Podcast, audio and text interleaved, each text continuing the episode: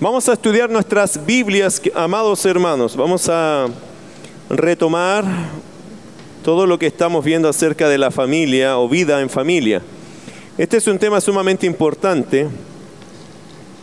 Como bien eh, se ha dicho, la familia es la institución más atacada en el día de hoy, puesto que la familia es la estructura social más fuerte que debiéramos tener, ¿cierto? Pero cuando esta se acaba, esta se daña, se afecta, esto es un daño colateral, es decir, no solo afecta a un esposo, una esposa, también se afectan hijos, familiares, y eso eh, repercute y pega de forma muy dura a cada individuo de que está involucrado en esto que nosotros entendemos familia nuclear y también familia extendida. Y vamos a ir hablando acerca de estos términos también para que cada vez se te hagan más familiares. Vamos a Génesis capítulo 2, verso 24. Génesis 2, 24. Estamos observando con mucha paciencia, con mucho detenimiento estas, este versículo, Génesis 2, 24, porque allí están algunas bases que son sumamente relevantes. Dice la Biblia en Génesis 2.24, por tanto dejará el hombre a su padre y a su madre y se unirá a su mujer y serán una sola carne.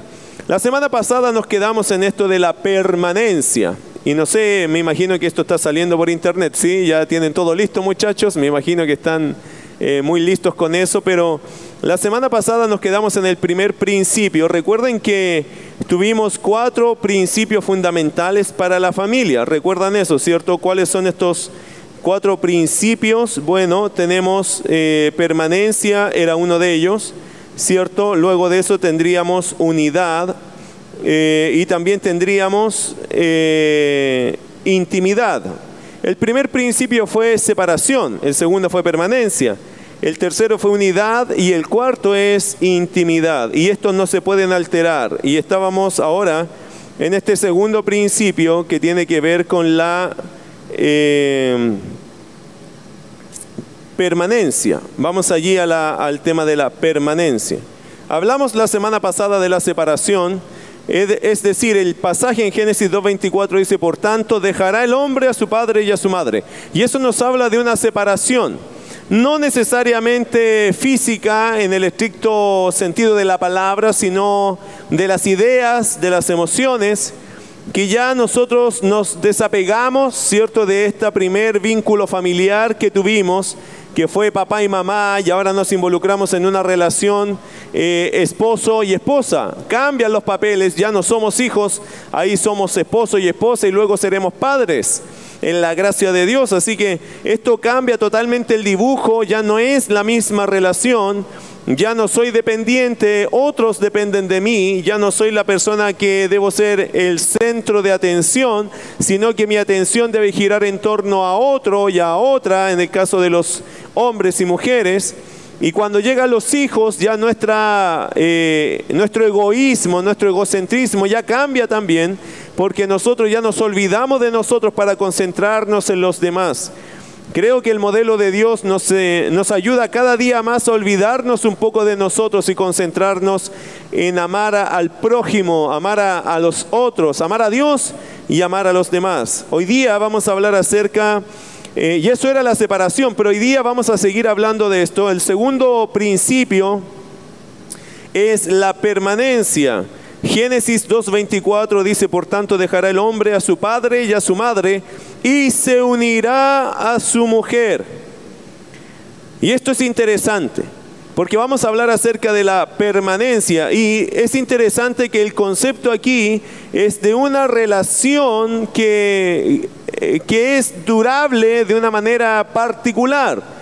¿Qué quiere decir? Aquí hay dos palabras que describen un poco esta, este acto cuando dice allí, eh, y se unirá a su mujer. La palabra unir tiene que ver con dos palabras que nosotros quizás asociamos bastante bien. Uno tiene que ver con pegar y la otra tiene que ver con soldar. Ok, son dos palabras que quizás hombres y mujeres podemos captar una o la otra.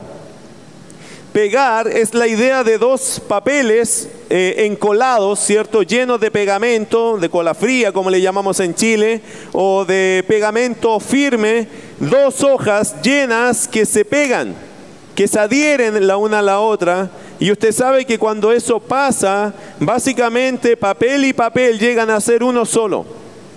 Y esto para separarlo es imposible, básicamente. Esa es la, eso es como lo que se explica de lo que es esta unión. También se puede usar la palabra soldar.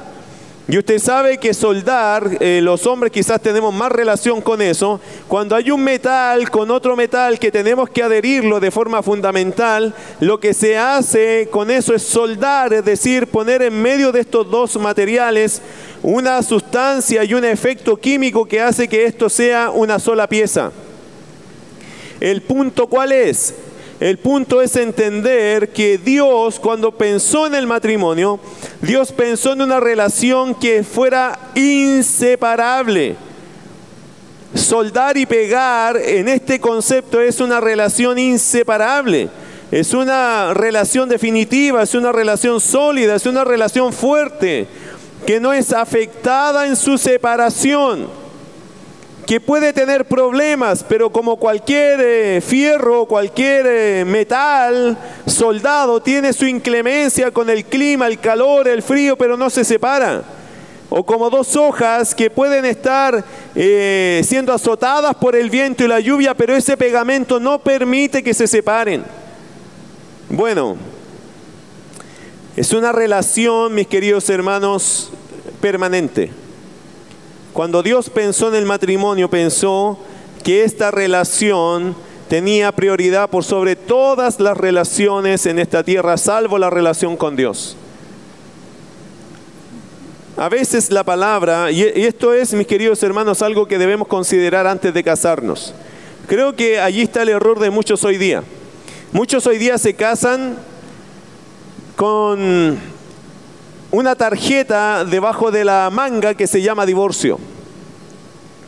Muchos, aunque dicen delante del Señor y en este en un altar como este, delante de un pastor como este y delante de una congregación y de su familia, dicen, "Yo te voy a amar hasta que la muerte nos separe." Pero yo creo que muchos hoy día se casan con esa tarjetita, esa carta debajo de la manga llamada divorcio. Es decir, en el fondo están diciendo, yo voy a amarte y voy a cuidarte y voy a estar contigo hasta que te pueda soportar y aguantar. Hasta que las situaciones ya no den más y yo hasta allí llego contigo. En el fondo y en la verdad, muchos no se casan con este entendimiento, este compromiso de mantenerse unidos, de mantenerse apegados el uno al otro de forma inseparable. Quizás por eso muchos también fracasan en este asunto del matrimonio. No estoy diciendo con eso que el, divorcio de vez en cuando no va a llegar a la vida. Eh, eh, quiero explicarle en este minuto ese punto. El matrimonio a veces llega a nuestra vida, pero quiero decírtelo bien claro, el creyente en Cristo no busca el divorcio. El divorcio llega a la vida del creyente. No es que yo lo provoco, no es que yo lo quiero, no es que yo lo fomento, no es que yo lo apoyo. Llega a la vida de nosotros. ¿A través de qué? A través de la infidelidad, a través del el rechazo por ser creyente, como nos enseña la Biblia. Es decir, mis queridos hermanos, yo no debo buscar o procurar divorciarme. Si soy un hijo de Dios, yo no debo buscar o procurar divorciarme. Yo lo que debo hacer es evitar y, buscar en Dios la forma de solucionar nuestros problemas. Mire Mateo capítulo 19, vaya conmigo a la escritura y voy a mostrarle dos pasajes que creo que sería importante que nosotros lo, pensáramos, los observáramos y, y sacáramos una conclusión de allá. Mateo capítulo 19, verso 9 al 10. Escucha lo que dice. El Señor Jesús, enseñando acerca del divorcio, dijo lo siguiente. Eh, y yo os digo que cualquiera que repudia a su mujer, salvo por causa de fornicación, y se casa con otra, adultera, y el que se casa con la repudiada, adultera. el Señor Jesucristo dejó este asunto del divorcio solo y únicamente en algunas situaciones que son bastante comprometedoras, bastante críticas y conflictivas. El Señor no entregó el divorcio como se enseñaba en esos tiempos en Israel, que por cualquier cosa que al esposo le pareciese mal de la esposa se separaran que por cualquier desaveniencia en la vida o desencuentro en la vida o una falta de entendimiento en la vida o por saltarse algún rol de amor o respeto el uno para con el otro se separaran. En las tierras bíblicas, en el tiempo de Jesús, eso pasaba. Mucha gente. Y en las culturas alrededor de la tierra bíblica también pasaba. Acuérdense de la mujer samaritana. ¿Cuántos maridos tuvo la mujer samaritana? El Señor Jesús le dijo, cinco maridos, cinco maridos has tenido y el que ahora tienes no es tu marido. Es decir, en la cultura eh, antigua, esto del divorcio era una triste realidad, pero era una realidad. En las tierras bíblicas también existía este asunto del divorcio y había llegado al punto que el divorcio ya era por un desencuentro, desaveniencia, problemas básicamente domésticos y eso afectaba la relación al punto que la gente se separaba. El Señor Jesucristo dijo, no, esto no debe ser así. Porque el plan original de Dios, ¿cuál fue? Varón y hembra los hizo, y dice el verso 5 del capítulo 19 de Mateo, y dijo, por esto el hombre dejará padre y madre, y se unirá a su mujer, y los dos serán una sola carne. Así que no son ya más dos, sino una sola carne. Por tanto, lo que Dios juntó no lo separe el hombre. Es decir, la mentalidad de Dios que era una relación permanente, perpetua. Perpetua. Ahora, en el verso 9 el Señor señala que nadie debe repudiar a su mujer. Y él dice, salvo por causa de fornicación. Y eso es una palabra digna de estudiar. Eh, porque aquí hay una salvedad que hace el Señor Jesucristo y tiene que ver con esa inmundicia moral en la cual a veces hay un esposo o una esposa que es dañada por culpa de la perversión del otro. En ese caso y en esos casos el Señor considera que hay una puerta, como dice David Ormachea, una puerta llamada divorcio, pero tampoco es definitivo. Es una puerta que hay que analizar, estudiar, orar, conversar y ver si hay una cierta reconciliación, arrepentimiento, perdón. Porque mis queridos hermanos, ahora, la persona que daña no es la persona que definitivamente toma la decisión, sino la persona que ha sido dañada. La persona que ha sido dañada es la que tiene que decidir o determinar en el Señor si esta ofensa, afrenta, daño es algo que no puede superar, perdonar y no, no puede continuar adelante esta relación. Pero de verdad eh, el énfasis del pasaje no es que la gente busque estos caminos para divorciarse, sino que uno no busque nunca caer en el divorcio. Tanto así lo entendieron los judíos, que mira el verso 10, tanto así lo entendieron los discípulos del Señor. Mira el verso 10, que ellos dijeron lo siguiente.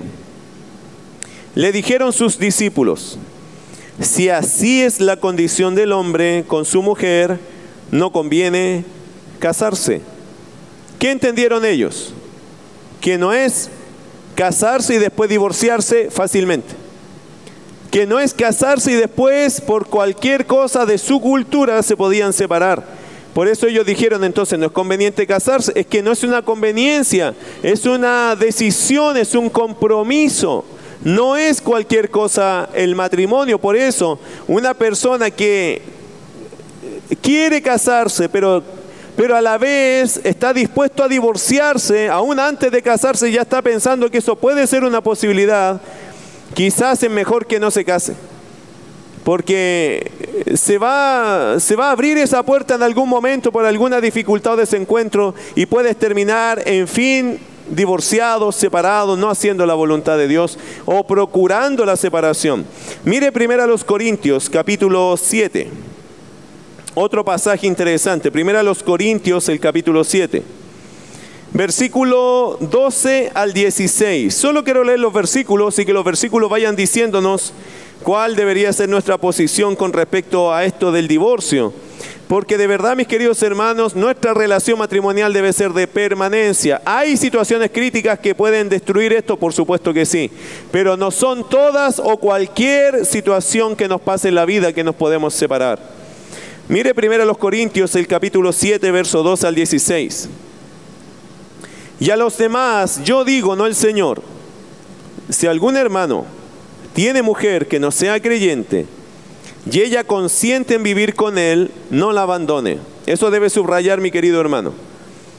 Si tú tienes una mujer que no sea creyente, pero ella quiere vivir contigo a pesar de que tú eres cristiano, ella te acepta igual y ella no se quiere separar, la Biblia dice no la abandone. Mire verso 13.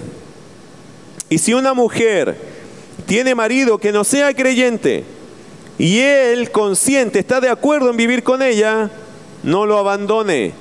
La Biblia está diciendo aquí qué cosa, que el creyente, ¿cómo enfrenta esto de quedar en un matrimonio con una creyente y un incrédulo o un creyente y una incrédula? ¿Cómo enfrento eso? La Biblia dice que si esa persona incrédula, tu pareja, tu esposo, esposa, consiente en vivir contigo, dice, no, no me importa que seas creyente, yo te amo a ti y no hay problema, la Biblia no nos da ninguna libertad a nosotros los creyentes de tomar una decisión y separarnos. Eso no es lo que Dios quisiera. Versículo 14. Porque el marido incrédulo es santificado en la mujer y la mujer incrédula en el marido. Pues de otra manera vuestros hijos serían inmundos mientras que ahora son santos. No salvos, santos. Este es un término que se usó para ser considerado de forma particular. A pesar de que no sean salvos, Dios considera a la familia de aquella persona que es creyente. Cierro ese paréntesis. Versículo 15 para seguir en el tema. Pero, ah, recuerden mis queridos hermanos que los peros en la Biblia son sumamente importantes. Pero, este es otro escenario.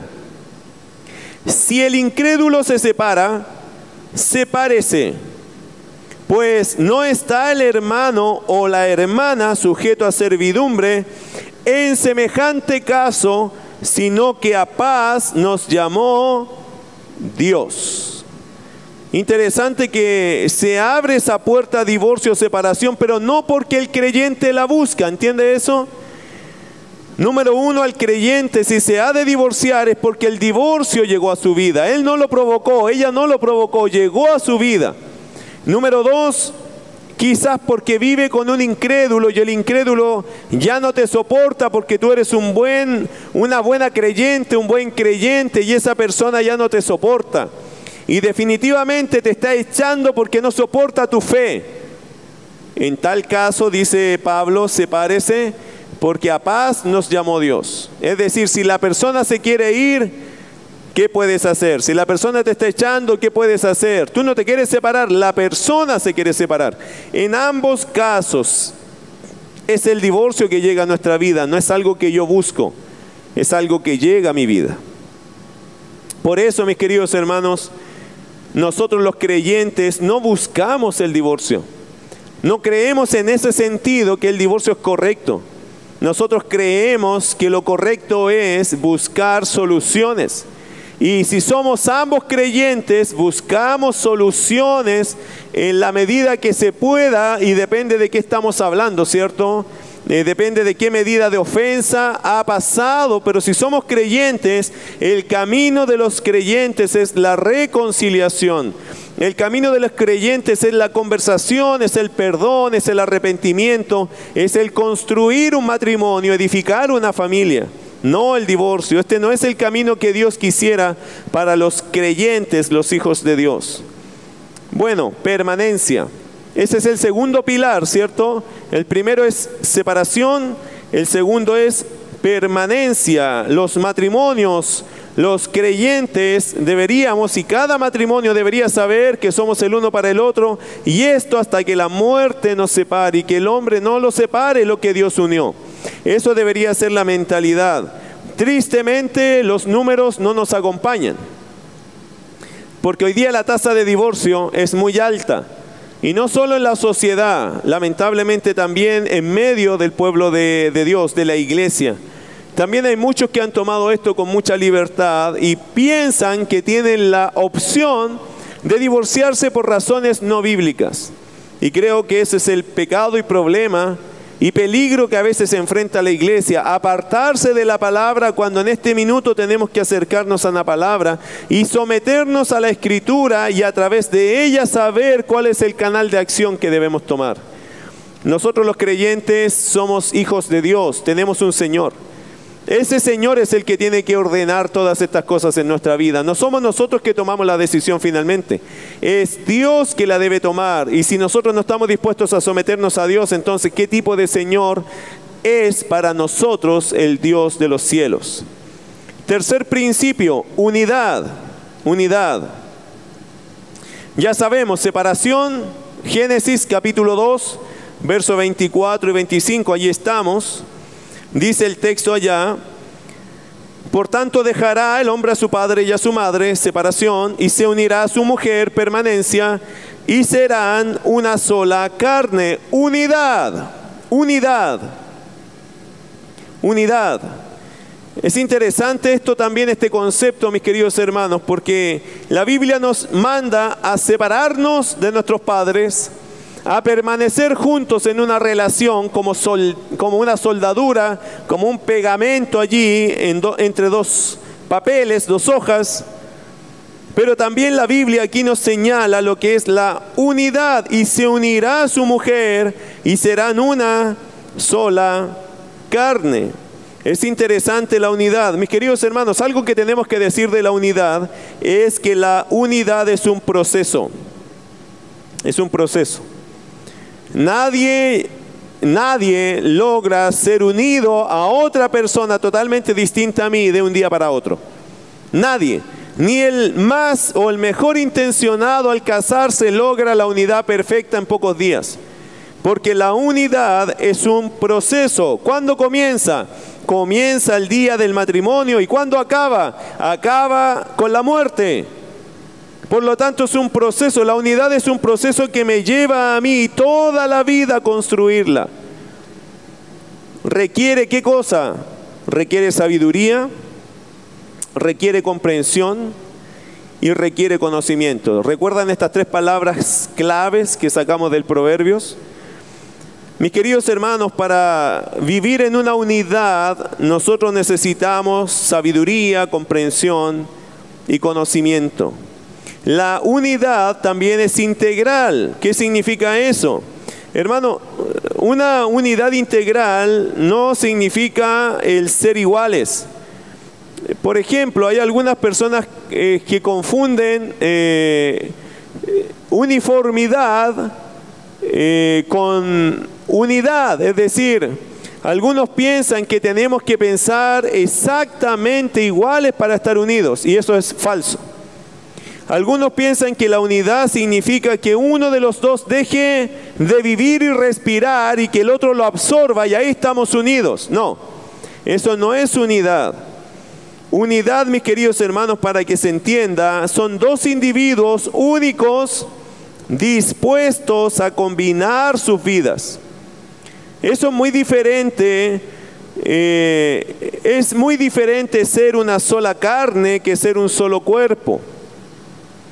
Somos una combinación de ambos y no la anulación de uno de los dos. Y este es el asunto que a veces tenemos que nosotros comprender. Hay muchos esposos que no le gusta que su esposa piense distinto que él. Hay muchas esposas que no le gusta que su esposo tenga un pensamiento distinto. Hay muchas esposas y esposos que no le gusta que su esposo tenga ideas distintas que la de ella o la de él. Pero mis queridos hermanos, ¿por qué? Porque no entendemos el concepto de unidad. Unidad es un proceso y es integral. Es verdad, a veces la esposa tiene un pensamiento muy fuera de lo que es el pensamiento que el hombre tiene. Y a veces hay que equilibrar o armonizar estos pensamientos porque a veces ni él ni ella tienen la razón. Por eso es un proceso. O a veces, quiero, quiero ponerlo en estos términos, a veces el hombre, por ejemplo, no tiene en ningún sentido la razón. En ningún sentido tiene la razón el hombre. Ella tiene la razón. Pero aún así esto es un proceso donde la esposa con sabiduría, con conocimiento y con comprensión acerca a su esposo a la razón, a la razón correcta, a la bíblica, a la fundamental. Lo mismo pasa del otro lado, querido hermano, cuando tu esposa está pensando muy fuera de la Biblia, muy fuera de foco, digamos. ¿Qué haces para traerla? Porque esto es un proceso que a veces yo estoy mal o a veces mi esposa está mal, pero la pregunta es, ¿cómo le ayudo a entrar al proceso? Lamentablemente muchos hombres y mujeres somos demasiado exigentes o poco pacientes para trabajar en algo que es un proceso. Hace poco les decía a ustedes que un matrimonio son dos corrientes, dos brazos de río, que cuando se unen generan un gran movimiento, que en el tiempo se va suavizando para llegar a ser un solo brazo más grueso, más grande. Por eso, hermano, no hay ningún matrimonio que sea bíblico, que sea maduro, que haya crecido, que no haya enfrentado este choque de olas y que de vez en cuando todavía se encuentran por allí porque todavía existen algunas rocas que por ahí te hace chocar y, y te vas conociendo en el camino. Esto es un proceso. Hay muchos creyentes que son tan inmaduros que piensan que si tu esposa, si la esposa no tiene razón con él, entonces él va a estar peleado con su esposa y viceversa. A veces la esposa, es, la esposa es igual. Si él no está de acuerdo conmigo, que él haga lo que quiera, yo lo voy a hacer igual. Pero eso no es vivir un proceso. Eso es demostrar nuestro infantilismo, nuestra inmadurez. Cuando mi esposa no piensa como yo, yo tengo varias formas o varias canales para cómo ayudarla. Número uno, conversación. Buena comunicación. Número dos, oración. Eh, número tres, eh, tiempo de calidad con ella, un buen ambiente para que podamos entender el punto. Número cuatro, consejeros alrededor nuestro. Porque hay, hay, momentos que quizás ni ella ni yo estamos de acuerdo, necesitamos a alguien que sea neutral y nos diga qué piensa. Pero muchas veces nosotros no vivimos ese proceso. La unidad, queridos hermanos, es un proceso. Hay gente que no le gusta el proceso porque obviamente en ese proceso hay que discutir, hay que conversar, hay que aceptar que quizás yo estoy equivocado o quizás no tengo toda la razón. Y eso al ser humano por su orgullo le cuesta demasiado. Sobre todo aquel que no está sometido a Cristo. Interesante. También, mis queridos hermanos, la unidad es integral. ¿Qué significa? No somos iguales. No somos iguales, pero no necesitamos ser iguales. Simplemente debemos ser complementarios. Debemos combinar nuestras fuerzas. No anular a ninguno de los dos, sino potenciar lo que hay en ambos para que seamos una sola carne para que los pensamientos de ella más los de él hagan un mejor pensamiento, para que los sentimientos de ella y los sentimientos de él hagan un mejor sentimiento, para que el conocimiento de Dios de ella y de él hagan un mejor entendimiento de quién es Dios y una mejor práctica. Por eso, mis queridos hermanos, no es lo mismo ser una sola carne que ser un solo cuerpo. En esto somos una sola carne. ¿Qué significa? Nos combinamos para poder ser mejores y no anulamos a la persona que está a nuestro lado. Eso lo vamos a repasar más adelante. Ahora, considere, hablando de esto de la, de la unidad, considere algunas cosas que es una realidad cuando tú te casas con otra persona. Cuando viene alguien a tu vida y tú te estás casando con esa persona, tienes que considerar los siguientes, eh, las siguientes características que se deben fusionar. ¿Cuáles son? Bueno, hay varias. Por ejemplo, eh, si me adelantan allí la proyección es los antecedentes, los temperamentos, los hábitos, las heridas, los sentimientos, los padres, metas educacionales, dones, intereses. ¿Qué debemos considerar en esta fusión de vidas, en esta unidad? ¿Qué debemos considerar? Bueno, debemos considerar varias cosas, por lo menos de la lista que está acá son, me gustaría explicarle un poquito de qué se tratan estas. Y antes de explicártela, te quiero leer un versículo, porque siempre es bueno tener un principio bíblico en el cual sujetamos estas lecciones. Amós 3.3, queridos hermanos. Cuando hablamos de unidad, yo creo que los creyentes tenemos que ir a Amós 3.3. Es una gran verdad, yo diría una verdad universal. Dice Amós 3.3, ¿andarán dos juntos si no estuvieren de acuerdo? Se lo leo otra vez, es un pequeño pasaje pero una buena pregunta. ¿Andarán dos juntos si no estuvieren de acuerdo? Y la respuesta implícita, la que no está escrita pero que es obvia, es no. No pueden andar por la vida dos personas juntas si no están de acuerdo. Más temprano que tarde se van a separar por caminos distintos porque ellos no están de acuerdo cómo ven la vida. Por eso, queridos hermanos, cuando uno está de novio, tiene que hacerse la pregunta, ¿yo me veo con esta persona toda mi vida? Como ella piensa, en el caso de los hombres, como ella ve la vida, ¿quiero yo estar con una persona así hasta que la muerte nos separe? ¿Me veo yo anciano con esa persona? ¿Me veo yo al lado de ella hasta el final de estos años y pueden ser muchos años? Y cuando uno lo pasa mal se le hacen más largos los años, se ve hasta el final allí. La Biblia dice, andarán dos juntos si no estuvieren de acuerdo. La respuesta implícita es no. No, tarde o temprano, queridos hermanos, esto va a fracasar, esto se va a abrir porque no ven la vida de la misma forma. Por eso, cuando hablamos de unidad, tenemos que considerar, por ejemplo, los antecedentes. ¿Qué son los antecedentes? Todas aquellas cosas, hermanos, que están allí como la carpeta, el archivo de vida de la persona. ¿Qué ha hecho? ¿Cómo ha sido?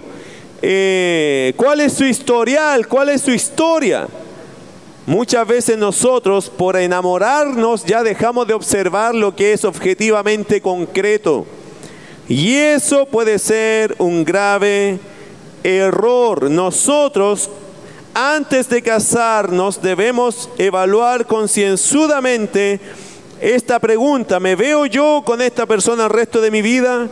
Porque cuando ya somos casados, queridos hermanos, uno se tiene que entregar a esta relación total y absolutamente. Ahora, si quieres ser eh, un buen compañero, si quieres tener una gran unidad en tu matrimonio, entonces debes entender de tu pareja sus antecedentes. ¿Qué significan sus antecedentes? Que estamos considerando en este punto lo que ha sido su vida. Lo que ha sido su vida. Eh, cómo ha vivido, qué ha hecho, qué cosas pasaron por su vida. Son sus antecedentes. Tú no lo puedes juzgar, pero sí lo debes saber. Yo creo que todo creyente tiene que saber cuáles son sus antecedentes. ¿Para qué? Para que cuando te cases las cosas no te sorprendan. Porque la persona siempre ha sido así. A mí me llama mucho la atención que muchas parejas, cuando tienen conflictos, lo que más le desagrada de su pareja fue justamente lo que más les enamoraba. Las cosas que como novios les parecían simpáticas, agradables, eh, curiosas, ahora le parecen problemas, ahora le parecen dificultades, ahora le parecen insoportables. Pero la pregunta es, y siempre mi pregunta en consejería es, ¿y tú le conocías así? Sí, siempre fue igual. Entonces, ¿qué cambió? Porque él sigue o ella sigue igual. ¿Qué cambió? No es la persona, porque si tú observaste por lo menos a la persona y tenías sus antecedentes, sabías que era así. Sin embargo, hermanos, sí hay que evaluar antecedentes antes de casarse. ¿Qué más debemos evaluar? Como dice ahí, los temperamentos.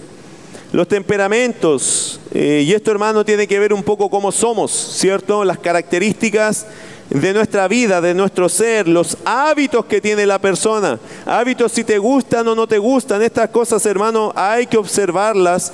Y cuando ya somos casados, nosotros llegamos a habitar con otra persona que no tiene los mismos hábitos. Y esto, queridos hermanos, también es parte de la unidad, adaptarse un poco o mejorar o cuidar o aceptar los hábitos que tiene la otra persona. Y si son negativos, ojo, negativos, no distintos. Porque podemos estar peleando porque él o ella no hace las cosas como yo quiero. Eso no es el problema. Y eso no debería ser un problema. Si yo tomo la cuchara con la mano derecha, ¿cierto?, para comer, y ella la toma con la mano izquierda, eso no es un problema. Eso no es un problema. Pero es que yo quiero que lo haga como yo. Es que eso es imposible porque Dios la hizo de forma distinta, la diseñó de forma distinta. Ahora, si la persona tiene la mala costumbre de botar todo lo que está en el plato porque es malcriado, entonces eso se corrige. No sé si logro transmitir el concepto. Pero los hábitos que no sean ni pecaminosos ni perjudiciales, eh, ni poco normales, entonces esos hábitos son los típicos de cada persona. Somos distintos, acuérdate de eso. Somos distintos. Bueno, pero uno debe considerar los hábitos, también las heridas que puedan haber estado en el pasado de aquella persona.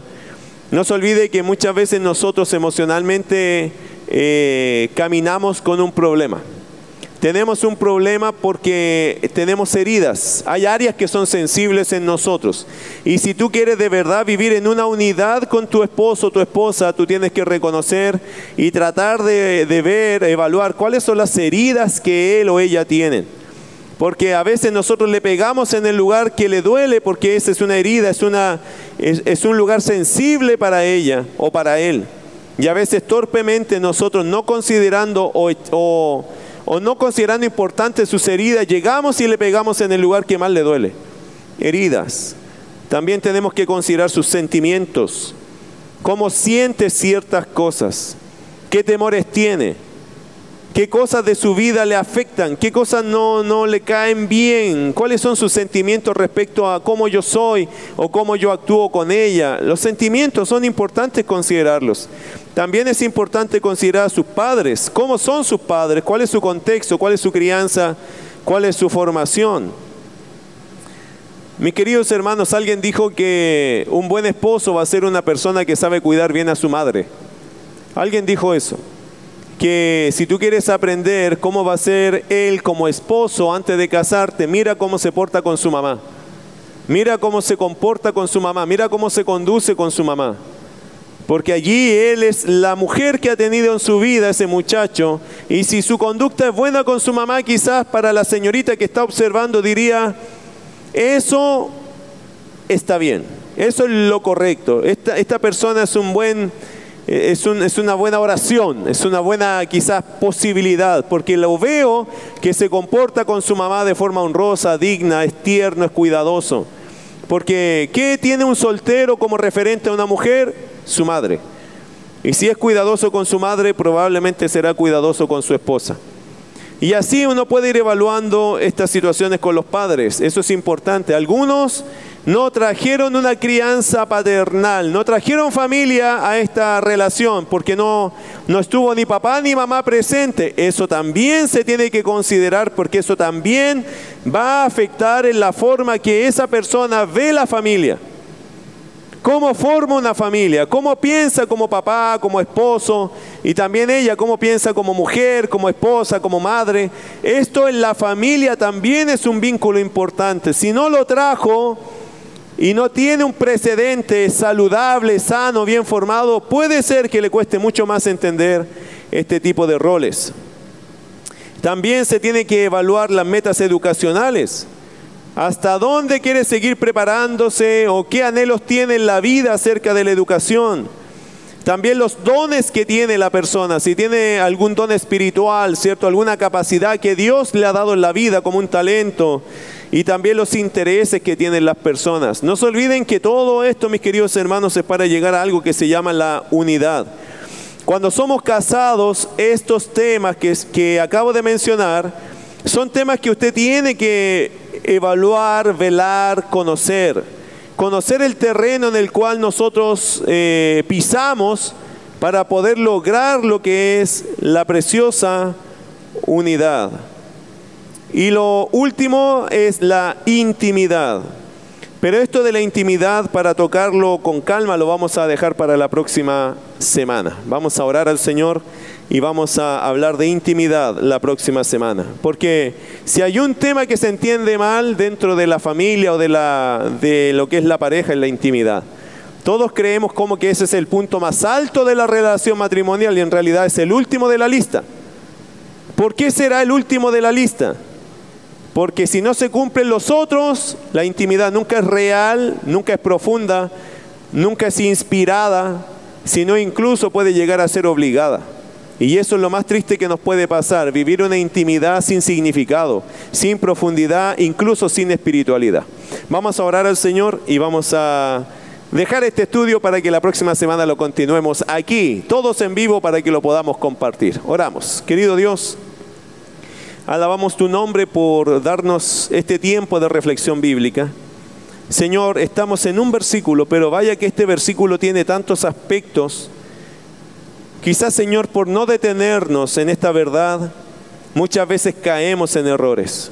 Hoy, Señor, con la paciencia que usted nos da, con el temor que usted nos da, analizamos, Señor, estas verdades y las llevamos al plano de la práctica porque vemos a muchos matrimonios, Señor, quebrados, muchos matrimonios desenfocados, desorientados, eh, desencantados con su relación matrimonial. Y qué triste, Señor, cuando la relación matrimonial, según tú, es, parte de un plan maravilloso que nació, Señor, allá en el Edén. Antes de la caída, esto no fue por la caída, esto fue, Señor, porque tú querías que el hombre y la mujer disfrutaran de la comunión contigo, de una extraordinaria relación entre ellos también. Señor, tanto ha hecho mal el pecado en nuestra vida. Por eso pedimos que todos los matrimonios que están cayendo en el pecado, Señor, que han, se han desenfocado, que se han descarriado, oramos que en sus corazones puedan volver a ti. Señor, no hay solución para el hombre que, que busca métodos humanos, pero sí hay solución para el hombre y la mujer que buscan en tu presencia el socorro, la gracia, la ayuda, la orientación. Querido Dios, Une a nuestras familias, une Señor los hogares, une a nuestros hijos, une Señor esposo y esposa. Haga milagros Señor en estas relaciones que puedan estar quebradas hasta el día de hoy. Te rogamos tu ayuda y gracias por darnos estos tiempos donde podemos Señor abrir tu palabra y encontrar el consejo para que nuestra relación matrimonial sea fortalecida y para aquellos que se van a casar, que sean muy conscientes, Señor, por lo que tu palabra les enseña. Te bendecimos a ti en el nombre de Jesús. Amén.